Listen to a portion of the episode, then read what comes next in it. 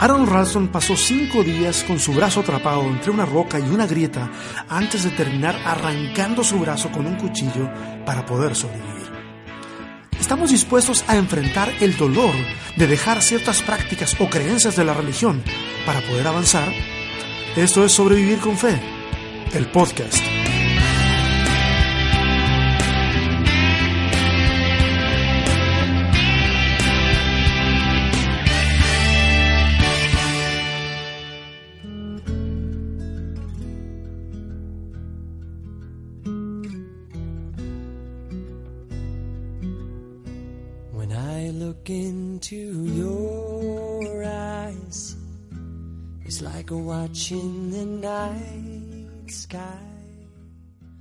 ¿Qué tal? Buenas. Yo estoy grabando de mañana. Buenos días a los que van a escuchar de mañana. Buenas tardes, buenas noches. ¿Cómo están? ¿Bien? Yo súper contento cada semana. Uno de los tiempos que más espero y más disfruto es llegar al, al momento en el que voy a poder grabar el podcast. Eh, eh, de verdad, lo disfruto muchísimo, me encanta poder estar en contacto con ustedes. Ah, hay gente que me ha dicho, eh, escucho tu podcast mientras estoy trabajando, otros me dicen, escucho tu podcast mientras estoy corriendo, escucho el podcast mientras voy de camino al, a, mi lugar de trabajo, estudio, o escucho el podcast en la noche, antes de dormirme. Mira, lo que estés haciendo ahora, gracias Gracias por escucharlo. Gracias por estar ahí y porque a pesar de que no nos vemos, yo siento que cada semana que pasa vamos construyendo una conexión más cercana. Quisiera decir de que si en algún momento necesitas estar más cerca de alguien para resolver alguna situación, digamos de que se te ocurre o se te pasa por la mente de que en esa situación yo te pudiera ser útil, yo quiero que lo consideres. Considéralo eh, escríbeme o pídeme un contacto más, más directo y con todo gusto yo veré la forma de poder, eh, de alguna manera, yo soy limitado en muchas cosas, pero sí, sí creo que he aprendido a escuchar. Entonces, eh, a veces uno necesita a alguien para simplemente para que te escuche. Así que aquí estamos a disposición. Así que muchas gracias a todos los que hacen posible que semana a semana este podcast pueda salir al aire. Eh, recomiéndalo. Hay mucha dinámica que estamos haciendo acá. Eh, hay otros que nos están apoyando en las otras redes sociales, Facebook, Twitter, YouTube. Eh, el último, no sé si vieron el último de respuestas honestas de la semana, de esta semana. Se está poniendo un poquito candente la cosa ahí y está bien. O sea, yo nunca he exigido ni voy a exigir que la gente esté en total acuerdo conmigo. Ni siquiera es necesario que estemos de acuerdo para, en todo para poder caminar juntos. Es posible poder hacerlo. Así que me encanta cuando a, raíz de un programa, de, un video o lo que sea, eh, la gente de repente se enfrasca y, pone pasión en eso. Está bien, porque eso significa que le importa. Así que si no te has dado una vuelta, métete ahí al canal de YouTube sobre eh, respuestas honestas. Todos los martes sale un video respondiendo algunas de las preguntas que personas como ustedes o ustedes mismos han hecho. Eh, quiero dar gracias también a Alberto Machuca, que está viviendo en la ciudad de Boston, es un pastor de una comunidad latina en aquel lugar.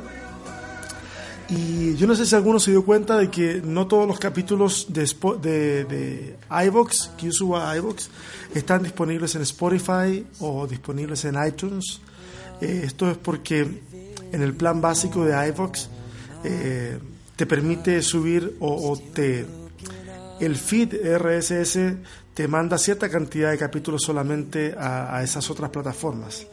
Entonces Alberto me dijo, eso se soluciona eh, comprando una cuenta, bueno, teniendo una cuenta de paga en iVox. Entonces él se ofreció gentilmente a poder hacer ese gasto. Entonces yo eh, aprecio muchísimo lo que acaba de hacer Alberto. En un par de días ya el problema va a estar solucionado con todos los capítulos en todas las plataformas. Así que Alberto, a la distancia, gracias por el apoyo. Eh, recibe tú y tu familia un fuerte abrazo. La canción Siempre, siempre, siempre pongo alguna canción eh, para introducir este asunto. Me encanta hacer eco con los temas de la cultura popular. Eh, esa canción es del siempre melódico y profundo Jason Rust, o algunos le dicen Rust, Rust, no sé, o Rust, eh, como quiera que le llames. Jason Rust, como sea que se es un cantante que a mí me gusta muchísimo. La canción esta que estamos escuchando está en su álbum Love is a Four Letter Word, que fue lanzada en el 2012 y esta canción se llama I Won't Give Up eh, o No Me Rendiré. El videoclip, no sé si ustedes lo han visto, pero si no, métanse a YouTube también, después de ver respuestas honestas, se meten, el videoclip es maravilloso, por lo menos a mí me resulta maravilloso, porque muestra historias de personas que han superado el dolor de la vida, han superado pérdidas personales, amputación de algún miembro de su cuerpo, accidentes, etc. Y muestra esa resiliencia de seguir adelante a pesar de las dificultades y por supuesto de las pérdidas. Hago énfasis en esto de las pérdidas, porque de eso se trata el programa de hoy, eh, que se llama Perder para sobrevivir. Ah, esta es la segunda parte de como 10 partes de eh, guía de supervivencia para leer la Biblia. Y el capítulo de hoy se llama Perder para sobrevivir. Si vieron las gráficas de este capítulo, la gráfica de este capítulo, eh, van a notar que se trata de la película 127 horas. ¿La han visto? No es una película tan vieja, es del 2010. La protagoniza James Franco y muestra la historia verídica. Esta no es una historia de ficción. A mí me encanta la ficción, pero con frecuencia he notado que la, la realidad supera a la ficción. Y esta es la historia verídica de un escalador que se llama Aaron Ralph. Déjame ver bien su nombre. Aaron Ralston. Es Aaron, no es Aaron. Es Aaron Ralston. Eh, este escalador en una de sus caminatas por las montañas de Utah queda atrapado eh, al, fondo de un, de, un acantilado por más de cinco días y queda atrapado, o sea, literalmente, no, no es que puede caminar y no puede salir, sino que está atrapado literalmente entre el acantilado y una roca que le atrapó el brazo. ¿ah? Está, ahí, eh, presionado con el brazo, no puede salir. Y él filma toda su experiencia. Mira, eh, él filma cuando intenta socavar la roca con su cuchillo para poder salir y la roca no, no, no cede. Eh, filma cuando intenta cortar su brazo para salir. Pero se da cuenta que tiene un cuchillo que tiene un filo muy malo. Entonces no se puede. Filma cuando tiene que beber su propia orina para no deshidratarse. O sea, son cinco días con todo lo que implica la oscilación térmica día-noche eh, en un desierto, ¿ah? como, como, es propio de las montañas de Utah. Eh, y llega a un punto en donde comienza a alucinar y a tener visiones, pues, ¿cómo no?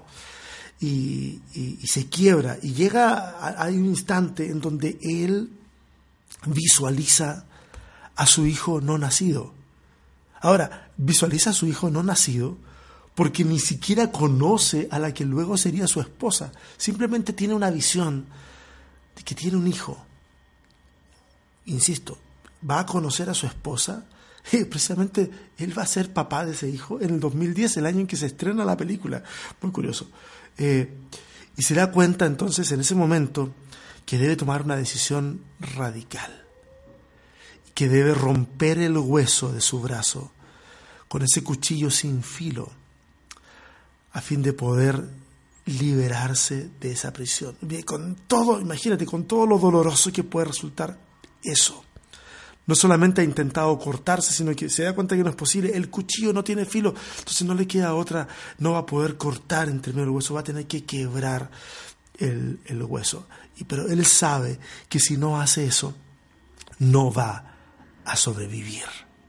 Entonces yo creo que ya ves para dónde va este podcast. Él tiene que renunciar a una parte de sí mismo para poder rescatar el resto de vida que le queda. hoy quiero introducir un concepto del que no hemos hablado de forma directa en este podcast, pero sí yo lo he de alguna manera insinuado en un montón de cosas que comparto, y es el concepto que se llama deconstrucción. ¿Ok? Deconstrucción. Si tú lo escribes en un procesador de texto, te va a aparecer como una falta ortográfica, porque todavía no está totalmente asimilado en nuestro idioma, la deconstrucción. Y de eso quiero que hablemos hoy. Eh, esta es una palabra que primero usó el filósofo alemán Martin Heidegger, pero que pronto, muy pronto, hizo propia y extendió su uso eh, Jacques Derrida, que es otro filósofo. Y esta deconstrucción eh, apunta a la crítica de los conceptos del lenguaje de la forma en que expresamos las ideas. Porque así como hay un, hay un filósofo austríaco que se llama, a ver si me sale bien la pronunciación, porque soy pésimo para algunas, para otros idiomas, no soy, para otros idiomas que no sean inglés, no soy muy bueno. Este filósofo austríaco se llamaba Ludwig Wittgenstein. Wittgenstein. Sí, creo que es así. Ludwig Wittgenstein. Ok. Él es un filósofo, luego se nacionaliza inglés, pero él es austriaco. Y él es un filósofo que afirma que el lenguaje crea el mundo. Es interesante porque hay muchas capilaridades respecto de eso, incluso tenemos resonancias en la Biblia, en donde vemos de que Dios eh, dice que sea una cosa y es hecha. Hágase la luz y la luz se hace. Eso es a través del lenguaje. Eh, no es, eh, Wittgenstein no está tratando de, emular el texto bíblico, no, él tiene una implicancia social. Y aclaro que yo estoy de acuerdo con esta frase en un sentido, con, con Wittgenstein en un sentido de construcción colectiva de la sociedad y en la medida que ese lenguaje es aceptado por ese colectivo para describir o definir su, su entorno. O sea, porque porque no porque alguien, por ejemplo, a mí me diga, César, tú eres un idiota, un hereje, eh, una persona que no ama a Dios. qué cosas que he tenido que leer esta semana. no, no por eso esa persona ha construido en mí esa imagen. Yo no acepto esa, esa, definición y por lo tanto en mí no construye nada, aunque tal vez en, en él, en su mente, sí ha sido construido eso. Pero cuando... Eh, Wittgenstein está hablando acerca de esto, eh, tiene que ver entonces con este, con este lenguaje con el que definimos la realidad y que de alguna manera al ser aceptado va, va creando esa realidad. Ahora, eh, esto no es una clase de filosofía y alguno puede decir, oye, eh, ¿por qué tanto filósofo? Wittgenstein, Heidegger, Derrida, ¿cuántos filósofos? ¿Por qué tanto filósofo en esto? Se supone que vamos a hablar de, vamos a hablar de cosas de la Biblia y del Señor. Ah, un teólogo eh, de, la, de, la, de, la, iglesia primitiva, de los primeros años de la iglesia, y se llamaba Tertuliano, y él tenía una, una especie de ánima adversión contra la teología, contra la filosofía, y él tiene una frase, la puedes encontrar en internet fácilmente y, aprender un poquito más de Tertuliano, y él, decía, ¿qué tiene que ver Atenas con Jerusalén? Eh, la respuesta de quien está esperando es que le digan, Nada, o sea, él está diciendo que tiene que ver la filosofía con, con la teología, con Jesús, con Dios. Eh, si tú me haces la pregunta a mí hoy y me dices, ¿qué tiene que ver Atenas con Jerusalén? Yo te diría, todo, todo. Eh, es, es, es que cada forma de pensamiento eh, tiene, por definición de, de, fondo, una filosofía. ¿Ok? Por lo tanto, de, de hecho, yo recomendé, porque este podcast lo estoy grabando ahora, este jueves, temprano en la mañana, pero ayer les recomendaba por, por mis redes sociales a los que estaban esperando el podcast y no llegó ayer, eh, un, podcast, un podcast de un franciscano que se llama Richard Rohr. Y eh, me, gusta mucho él, y, y, él explica, y he leído también en otros lugares, de que antes, cuando entras a la facultad de teología, en el caso de donde estudié él, eh, durante cuatro años, antes de estudiar eh, teología, estudia filosofía. Eh, porque consideran de que el, aprender a pensar, analizar la realidad es súper importante a la hora de, entonces de meterte en algo tan profundo y trascendente como es la teología. entonces, no, no temas a la filosofía. Todos los, movimientos que vemos hoy, eh, como por ejemplo hay gente que se queja mucho de, la posmodernidad. Eh, entre paréntesis, te habrás dado cuenta que volví al lugar de los niños. se van a escuchar. Pero bueno, volviendo al tema. Algunos critican a la posmodernidad por las razones que sean, ¿ok? Usualmente porque ven manifestaciones sociales, eh, otros porque no les gusta el tipo de arte posmoderno, etcétera, etcétera. Pero todo eso, antes de ser un movimiento social, antes de, antes de, o sea, de dar a luz movimientos sociales, antes de, dar a luz movimientos artísticos, antes de, de todo eso, antes fue un postulado filosófico. ¿Ok? Entonces, cuando nosotros estudiamos un poco de filosofía, de alguna manera, de alguna manera abrimos ciertas ventanas hacia el futuro para poder pronosticar o para construir ese futuro eh, a través de un sistema de pensamiento, lo cual es muy interesante y en lo cual nosotros pudiéramos hacer un uso muy eh, útil desde eh, la cristiandad. ¿ok? Entonces, aclarando el tema de toda esta horda de filósofos de las que estamos hablando, es, simplemente para que no tengamos miedo a acercarnos a eso. Pero vamos entonces al tema de la deconstrucción. No me interesa ser técnico, no me interesa ser totalmente preciso en esto.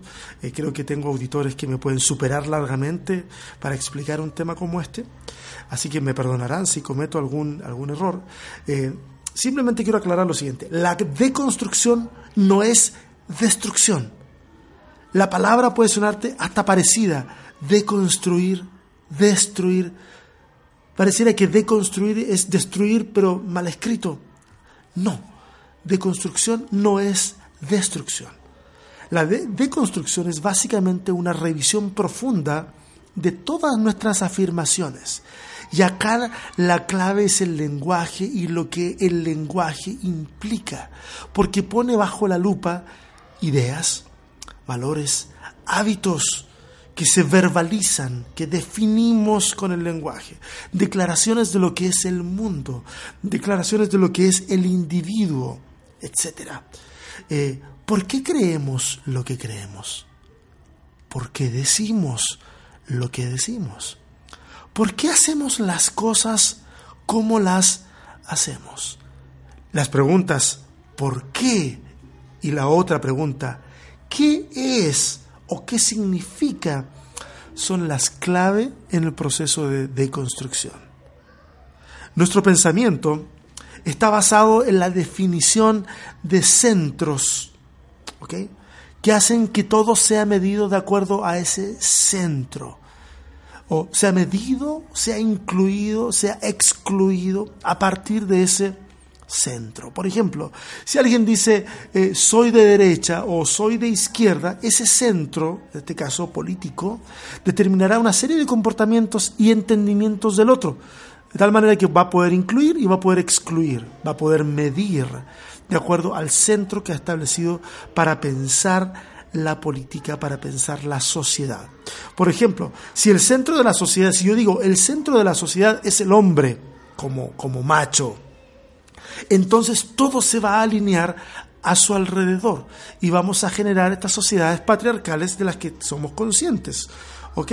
Eh, eh, y el comportamiento social, por supuesto. Ahora, si yo amplío el centro y digo el centro de la sociedad es el ser humano, entonces uno puede decir, eso es más inclusivo, correcto, es más inclusivo, pero entonces al ser el ser humano el centro, la naturaleza, el ecosistema y los otros animales, todo van a funcionar en, este, en esta cuestión periférica. Hay algunos que esto, esto a veces lo llaman como modelo centro-periferia y, no, no es una cuestión de ahora, es una cuestión del comportamiento humano de todas las edades, de todos los tiempos, el comportamiento centro-periferia, en donde quienes ostentan la supremacía en cierta área son los que determinan lo que hace el resto. Nosotros lo podemos ver a nivel de influencia país.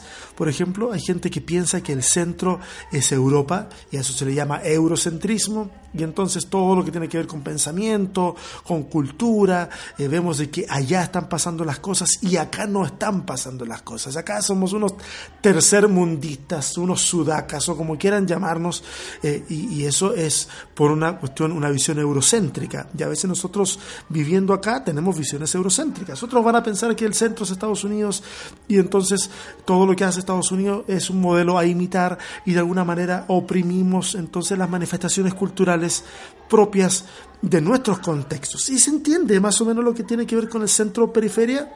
En el primer siglo el centro es Roma y todo se alinea en torno a Roma. Roma es próspera a pesar de que las provincias estén pasando hambre a un nivel ah, doloroso. Y es entonces, y en ese modelo de centro-periférica que entendemos, centro-periferia, que entendemos el movimiento de Jesús los evangelios, cómo están estructuradas las ciudades de aquella época. Ese es el centro periferia. Cuando nosotros hablamos de que todos los caminos llevan a Roma, estamos reafirmando nuevamente el centro. Se ha establecido un centro, el resto circula a su alrededor. Es incluido o es excluido, es medido en función de ese centro. Eh, espero haber explicado más o menos el tema.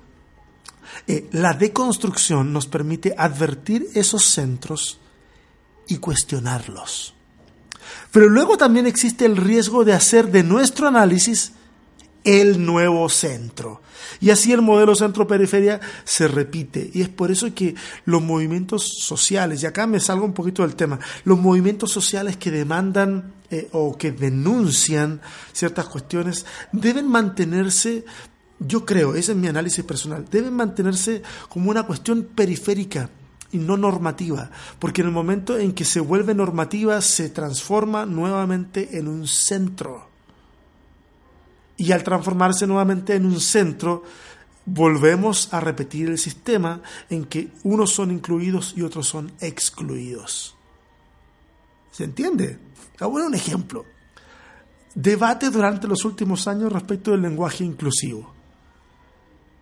¿Ah? los otros y las otras. Y si queremos ser más inclusivos, los otros. Ahora, ah, para mí es...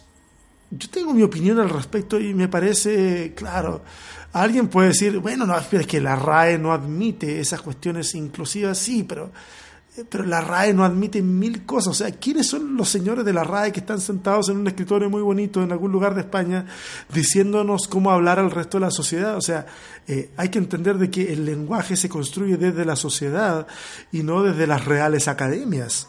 ¿ok?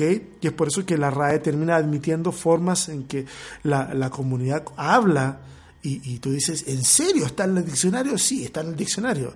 ¿Ok? Y eso no hace que una mala palabra sea más permitida en cierto contexto. ¿ok? Eh, eh, nuevamente, es ahí usar el centro periférico, en donde, centro periferia en donde la RAE está en el centro.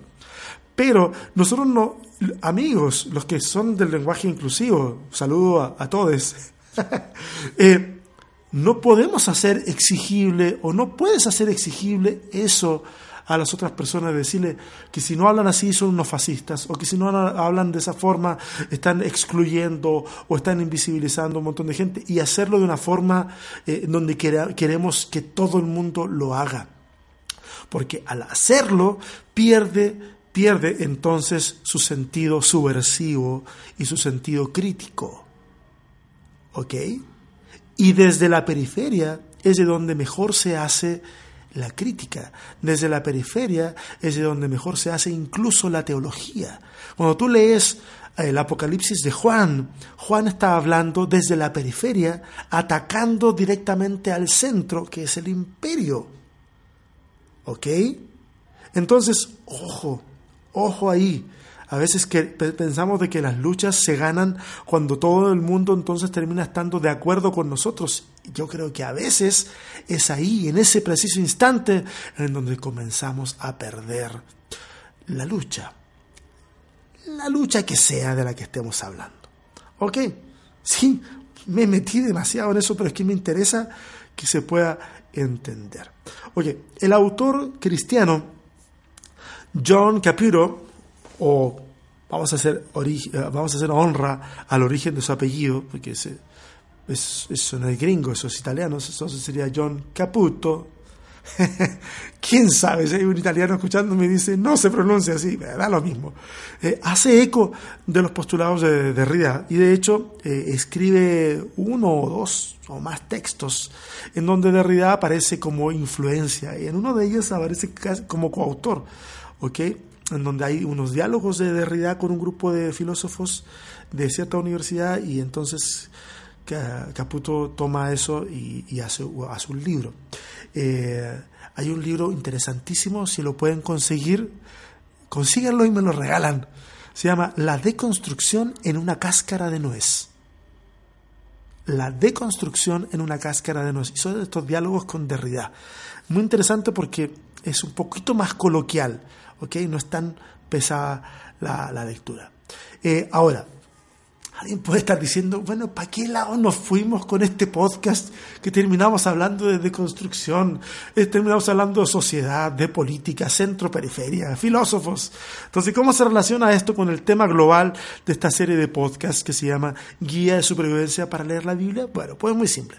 A fin de poder extraer el mayor beneficio eh, y mayor bendición del texto bíblico, entonces tenemos la obligación de releer la Biblia. ¿Ok? Ahora, cuando yo hablo de releer la Biblia, esto no significa simplemente de leerla de nuevo. Porque conozco gente que ha leído 20 veces la Biblia completa. Y las 20 veces sigue entendiéndola igual. Es como, eh, para algunos es como un ejercicio casi maratonesco, ¿ah? una maratón en donde tienes que leerte eh, la Biblia en un año o tienes que leértela en dos años en la cantidad de tiempo y básicamente pasas leyendo eh, sin reflexionar demasiado. No digo que todo el mundo lo haga, hay honrosas excepciones, todo el mundo lo sabe, ¿ok? Pero hay gente que simplemente lee la Biblia vez tras vez y no aprende más y no entiende más. Entonces no se trata simplemente de volver a leerla eh, eh, como ejercicio de lectura, sino leerla con otros ojos, leerla con otra perspectiva, leerla con, con, con, con un deseo de búsqueda distinto. ¿Ok? ¿Se entiende? Otros ojos, con ojos de una fe. Ah, no quiero ser ofensivo, de verdad que a veces quiero ofender, otras veces no quiero ofender. En este caso no quiero ofender, porque cuando digo que hay que leerla con otros ojos, unos ojos de una fe menos ingenua, no estoy tratando de ofender a nadie. Pero sí, a veces leemos con ojos de una fe muy ingenua. Y está bien, tal vez si tú estás escuchando este podcast es posiblemente que tú no, posiblemente tú no tienes ese tipo de fe ingenua, pero sí hay gente que tiene una fe muy ingenua. Y en algún momento de nuestra vida ese es, ese, es, el tipo de fe que necesitamos. Pero cuando queremos leerla con ojos más críticos, entonces, aún sin proponérnoslo, vamos a comenzar un viaje de deconstrucción de los relatos bíblicos o de cómo entendemos los relatos bíblicos y también de deconstrucción de nuestra fe. ¿Ok? En otras ediciones yo les compartí mi testimonio respecto de cuando yo estaba a puertas de iniciar la plantación de una iglesia e-, en Dichato. Para los que no se acuerdan o para los que no escucharon ese capítulo, les cuento brevemente. 2010 ocurre un terremoto en, Chile masivo, o sea, 8.9 escala Richter, y, estamos ahí cerca de un poblado que se llama Dichato, en donde está la necesidad de comenzar a hacer algo porque fue arrasado por el tsunami. Eh, llegamos allá, comenzamos a hacer trabajo con las otras fuerzas sociales que están eh, funcionando ahí, ayudando a la gente, y llegamos a la convicción con mi esposa de que era necesario hacer un trabajo más de largo plazo y plantar una iglesia en ese lugar, una iglesia eh, que pudiera responder un poco a la necesidad que se estaba viviendo ahí. Eh, con cierta oposición, incluso de partes del sistema religioso de la ciudad. E iniciamos el proyecto eh, y en ese iniciar el proyecto yo me hago la pregunta, ¿qué le voy a enseñar a esta gente? Ah, no sé, yo hago mi lista, ¿cierto? Hago mi lista, trabajo con eso y, y luego me pregunto, bueno, y todas estas cosas que yo digo que les voy a enseñar, ¿por qué las creo? ¿Por qué creo estas cosas? Las creo porque, ah, porque me las enseñaron y las acepté, o las creo porque tengo una convicción personal al respecto. Y entonces comenzó mi etapa de releer las doctrinas y releer la Biblia. Y algunas de esas doctrinas no sobrevivieron. Y ahí comenzó entonces mi etapa de deconstrucción de forma más consciente. Antes de eso, yo he tenido una instrucción teológica bastante decente eh, eh, y, entonces en base a eso yo había podido funcionar muy bien en un montón de áreas, eh, siempre con un enfoque tal vez un poco crítico respecto a algunas cosas, pero nunca a nivel de deconstrucción. Sin embargo, en ese momento, ahora que uno mira hacia atrás, yo, yo uno puede analizar y decir, ese fue el momento clave de mi deconstrucción. Oh, ok. Insisto en esto. Deconstruir no es destruir. Deconstruir no es desecharlo todo. Deconstruir no es necesariamente un llamado a la rebelión contra Dios. Digo no necesariamente, porque es posible que en ese proceso alguno sí se pelee con Dios.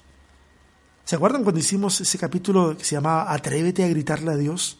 Bueno, es posible que en el proceso de deconstrucción pases también por un proceso en el cual quieras gritarle a Dios, porque hay cuestiones que te hacen ruido en la cabeza. Y está bien pasar por esas etapas. Yo creo que lo tóxico aquí es quedarse pegado en ciertas etapas, ¿ok? En donde terminas no solamente enojado con Dios, sino terminas enojado con Dios, con tu prójimo, con la sociedad. O sea, es, es terrible, ¿ok? Te puedes sumir en una amargura que es innecesaria. Cuando comenzamos ese proceso de deconstrucción, puede llegar un momento en el que lleguemos a algo, a analizar algo a lo cual nosotros hemos bautizado, le hemos llamado verdad bíblica o tradición o dogma. Y nos puede ocurrir como Aaron, el escalador, que nos quedamos atrapados sin poder avanzar. Hace algunas semanas, cuando hablamos de la crisis de fe, muchos me escribieron para contarme sus historias y muchos de ellos se referían a esos momentos de crisis como al momento más crítico de sus vidas. Y otros describían sus crisis con síntomas físicos de ansiedad, depresión, etc. Porque puedes llegar a sentir en ese momento de deconstrucción o de relectura o de crisis que se te mueve el piso y no concibes otra forma de vivir la espiritualidad, no concibes otra forma de vivir la vida cristiana, no concibes otra forma de hacer iglesia. Pero al mismo tiempo sientes que si no haces nada, que si te quedas ahí, te mueres. Y en muchos casos, tal vez sea eso lo más doloroso del mundo abandonar una forma de creer y seguir avanzando. Por eso que este podcast se llama Sobrevivir con fe. Porque yo entiendo que es importante llegar al proceso y avanzar. Sobrevivir. Y sobrevivir aún con fe. Tal vez no la misma fe ingenua de la que hablábamos hace un momento atrás o no esa fe. Eh, ni siquiera estoy postulando una fe compleja. Es más, lo que yo anhelo en realidad al hacer esto es simplificar mi fe. Es hacer una fe sencilla. Una fe que tenga menos complicaciones, menos explicaciones, más aceptación del misterio. Entonces, en el fondo, eso es una fe sencilla. Lo que pasa es que como tengo que deconstruir mi saber teológico, mi experiencia religiosa, entonces esa fe se transforma, eh, ese proceso se transforma en algo que es una crisis. Algunos han tenido que cambiar su forma de ver la Biblia. Otros su forma de entender el dogma otros su visión del cielo, otros su visión del infierno, otros se han sentido confrontados a reconsiderar temas sexuales como la fornicación, el divorcio, la homosexualidad, etc. Y a veces sientes que estás ahí con el brazo atrapado entre el acantilado y la roca. Y sabes de que si vas, si vas a sobrevivir a esa experiencia, vas a tener que dejar de atrás una parte de ti, como un brazo y ese proceso va a ser doloroso. No todos llegamos a las mismas crisis. Y creo que endosarle a otros nuestra propia experiencia no es sano y definitivamente atenta, atenta contra la conciencia ajena. O sea, yo no puedo llegar y decirle, no, es que tú tienes que ver las cosas así, y que tú tienes que ver, mira, fíjate, no has pensado, y, y, provocarte una crisis. No, no, no, eso no, no, no está bien. Yo tengo las mías y con esas me conformo. Y tú tienes las tuyas, confórmate con esas, pero eh, eh, nos ayuda a entender a otros cuando llegan a ese, a ese punto cualquiera que se sienta a releer las escrituras, insisto, no a volver a leerlas, sino a releerlas con otros ojos, va a llegar a esos cruces de camino en donde dices, ¿y ahora qué hago? ¿Y ahora cómo sigo? Ah, yo quiero decirte que puedes seguir adelante, que hay vida después de la duda, que hay esperanza y amor aún después de perder, entre comillas, perder una doctrina y que es necesario que cada generación deconstruya su saber teológico, que cada generación deconstruya su tradición. Mira, es posible que llegues a las mismas conclusiones que tenías antes, pero llegando por un camino diferente, por un camino de aprendizaje, por un camino de reflexión, Digo, mira, cuando tú eras niño, cuando yo era niño y te subías al auto de tu papá o te llevaban en el autobús a algún lugar y te quedabas dormido porque simplemente ese era lo que hacías y de repente abrías los ojos y aparecías en un lugar, eh, tú aceptabas la experiencia de estar ahí. Cuando vamos creciendo, a veces queremos hacer el mismo camino manejando nosotros y la experiencia es distinta. Y algunos quieren hacer ese mismo camino en una peregrinación caminando y la experiencia es distinta. Llegas al mismo, eh, puedes llegar al mismo lugar pero la forma en que llegas, la experiencia que acumulas es diferente. Entonces, cuando deconstruimos, no significa que todo lo vamos a desechar, no se trata de eso. Mucho de eso va a permanecer con una perspectiva diferente, distinta. ¿Ok? Me estoy, me estoy explicando, ese camino de aprendizaje, ese camino de reflexión nos va a llevar a, a almacenar una experiencia diferente. Es posible también que en esa deconstrucción terminemos usando el idioma de manera diferente también. Porque si se trata de redefinir, entonces vamos a usarlo de forma diferente. Mira, una cuestión eh, interesante es cómo nosotros desde la cristiandad usamos las metáforas eh, que nos propone el texto bíblico. Leemos el Nuevo Testamento y en el Antiguo Testamento también eh, el, tema de la sangre. Sin derramamiento de sangre no hay remisión de pecados. Y que la sangre de, Cristo, por su sangre somos esto, por su sangre lo otro. Eh, y tenemos entonces que sentarnos, por ejemplo, a pensar, bueno, la sangre. ¿En qué sentido la sangre? Como ese fluido de hemoglobina, glóbulos rojos, blancos, plaquetas. Eh, ese, esa sangre, como, como, como eh, humor humano, ese tipo de sangre, o la sangre ahí representa otra cosa. Entonces, para uno cuando alguien dice la sangre de Cristo tiene poder, para alguno puede significar literalmente la sangre. Y para otros puede significar para nosotros la sangre. Claro, la vida de Cristo tiene poder. Vida entregada, vida resucitada, tomando la sangre como símbolo de la vida. Entonces usamos la misma palabra con significados eh, diferentes, usando el mismo idioma con un sentido diferente. Por ejemplo, un ejemplo más. Dios está al control. Yo probablemente si alguien me dice Dios está al control, yo le diría, amén, Dios está al control. Pero es muchísimo más posible, es posible para mí, de que si yo digo Dios está al control, esté diciendo algo totalmente diferente. Esté usando las mismas palabras, pero significando una cuestión distinta. Por eso que aquí, cuando hablamos de, algo, cuando te juntas a hablar con alguien en el diálogo teológico, o de la vida, o de la fe, eh, es importante en algún momento detenerse y, preguntarse, oye, pero ¿qué quieres decir cuando mencionas esto? Y a veces nos podemos dar cuenta que podemos estar usando las mismas palabras diciendo cosas totalmente diferentes. El lenguaje tiene esas cuestiones curiosas en las que te puedes hacer responsable de lo que dices, pero no de lo que otros entienden. y por favor, yo te invito a que experimentes la libertad, la libertad de saber esto o de reconocer esto. Tú eres responsable de lo que dices, no de lo que entienda el otro.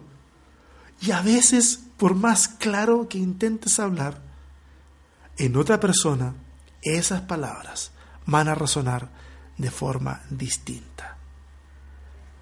Vive con eso. Vive con eso. Porque si vas a intentar hacer de tu vida una campaña en donde pueda ser entendible para todos, en donde todos puedan entender claramente lo que quisiste decir o lo que quisiste no decir, entonces te vas a dar cuenta que tu vida se va a transformar en una explicación y vas a desenfocarte de lo que es importante. Cuando deconstruyes tu religión, es posible que ya en tu mente consideres esas otras posibilidades de entendimiento de las palabras, ¿cierto? Y eso facilita el diálogo, porque no nos precipitamos a juzgar lo que acabamos de escuchar, o lo que acabamos de, eh, eh, sí, de escuchar o de decir.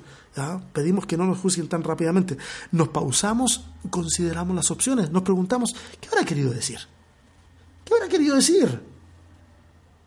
Y si la persona está a la mano, uno le pregunta antes del ataque, porque hay gente que llega y ataca duro. Pero antes, ¿qué quisiste decir cuando dijiste esto? Y de repente nos damos cuenta de que, oh, sorpresa, estamos mucho más cercanos al entendimiento de lo que yo pensaba cuando escuché recién o leí eh, tus palabras. ¿Ok? Voy a poner, hablando de la frase, bueno, me vuelve la frase del Dios está al control. Y te pongo tres ejemplos. O sea, son tres ejemplos, bueno, no, no, no. Es el mismo ejemplo. Pero déjame hacer un par de preguntas a ver las que se me ocurren. Dios está al control. Por ejemplo, esa frase. Te invito a pensar. ¿Qué queremos decir? ¿Qué queremos decir cuando decimos que Dios tiene el control? ¿Que Dios va a cambiar el estado de ánimo de alguien para que obre a nuestro favor? ¿Que la vida de la persona por la que oramos cambiará de manera milagrosa? ¿Que las cosas saldrán como yo las quiero? Y si es así, ¿es Dios al control o soy yo intentando controlar a Dios? Porque a veces nosotros decimos, sí, la mano del Señor estuvo ahí porque ocurrió lo que yo quería que ocurriera. ¿Y qué pasa si no ocurre lo que yo quiero que ocurra? ¿La mano de Dios no estaba ahí? Es ese tipo de frases es ese tipo de doctrinas, es ese tipo de conversaciones las que son necesarias para deconstruir, para pensar, para avanzar. Mira, nosotros desde la fe no podemos ser ciegos a la realidad que está ocurriendo a nuestro alrededor. Las generaciones van avanzando, van creciendo. Tengo un hijo de 16 años que lea Nietzsche y toma cursos online del pensamiento de Nietzsche. Y, tú quieres que yo vaya y, le hable de una forma en la que él, ya no está pensando. Es una bendición y esto es una infidencia. Se las cuento porque él no escucha el podcast. Ayer íbamos hablando eh, sobre Nietzsche precisamente en el auto. Y, y él me empieza a hablar un montón de cosas y, yo, le digo, Nietzsche seguramente te ha resultado un poquito rupturista, como, como que te quiebra moldes. Y, me dio mucho gusto escuchar eso. Me dice, no, me dice, no me ha quebrado ningún molde. Y luego me ¿cómo así? Me dicen, ustedes nos han criado de otra forma, me dijo. Ustedes nos han criado de otra forma. Cuando leo a Nietzsche, en muchas cosas te escucho a ti. Y reconozco que mucho de lo que él está diciendo te lo he escuchado decir a ti. Entonces, no me decepciona en absoluto de la religión o del cristianismo. Amplía ciertos conceptos y me ayuda a entender algunas cosas mejor. Y me puse a investigar, me dijo, sobre los contextos en los cuales él escribe, el contexto social, cultural de la iglesia de ese tiempo, y me dice, y lo que él habla tiene mucho sentido. ¡Wow! Yo, yo tuve que contenerme para no sonreír en ese momento. Dije, por dentro dije yo, gracias Señor, porque, porque hay una generación de personas que pueden acercarse a la deconstrucción, que pueden acercarse a repensar la fe, que pueden acercarse a repensar la religión, el cristianismo y todo lo que está a su alrededor y aún así mantener en sus corazones una fe sencilla. Mira, a veces nuestra fe está rodeada de demasiadas distracciones. ¿Ah? Los más tradicionales se van a preocupar y van a determinar si la vida de una persona está bien frente a Dios por cómo viste. ¿Ah? Si la mujer usa pantalones o no usa pantalones, si se maquilla o no se maquilla. Estoy hablando de una forma de pensamiento muy, muy, muy, muy conservadora y muy tradicional, sobre todo en Latinoamérica. Y, algunos, y para algunos eso es la religión. Oh, quítalo de delante de ti y avanza al siguiente paso avanza a lo siguiente. Y luego de ahí vas a eliminar cosas y vas a avanzar a lo siguiente hasta que al final te topas con un mínimo irreductible y te das cuenta y tú dices, acá, esto tiene sabor a evangelio, esto tiene sabor a comunidad, esto tiene sabor a una verdadera relación con Dios. No temas de construir, no temas perder cosas para poder sobrevivir con una fe que te permita hacer frente a lo que viene. Amigos, amigas, conversemos, conversemos al respecto. Mándame un comentario, mándame un audio, eh, hablemos sobre esto, eh, permitámonos, permitámonos tener este tiempo de, de hablar de lo que nos pasa y permitámonos hablar de los temas que tú crees que son necesarios de construir. ¿Ok? Esa puede ser una linda dinámica. Déjame en los comentarios los temas que tú crees que son necesarios que deconstruyamos. ¿sí? Un fuerte abrazo, espero que tengas una linda semana y ah, se viene una sorpresa para Semana Santa. Eh, todos los días voy a estar subiendo un pequeño video hablando acerca de la última semana de Jesús. He estado haciendo ese ejercicio durante los últimos años a través de escritos, pero quiero eh, transformar eso de un escrito a un, a un pequeño video hablando de cada uno de los días eh, de la última semana de Jesús. Así que posiblemente también eso lo transforme en audio y sea como una edición especial y muy pequeñita de podcast durante esa semana. Así que estate atento al respecto. Eh, voy a tratar de ir haciendo eso con un día de, diferencia previa. Es decir, por ejemplo, si voy a analizar el, domingo, el día domingo, el último domingo de Jesús, eh, posiblemente eso lo suba el día sábado. De manera tal de que te permita hacer la reflexión sobre ese domingo, no tan encima. Pero bueno, ahí les iré contando. Un fuerte abrazo para todos, para todas Dios les bendiga. Nos vemos. Bye.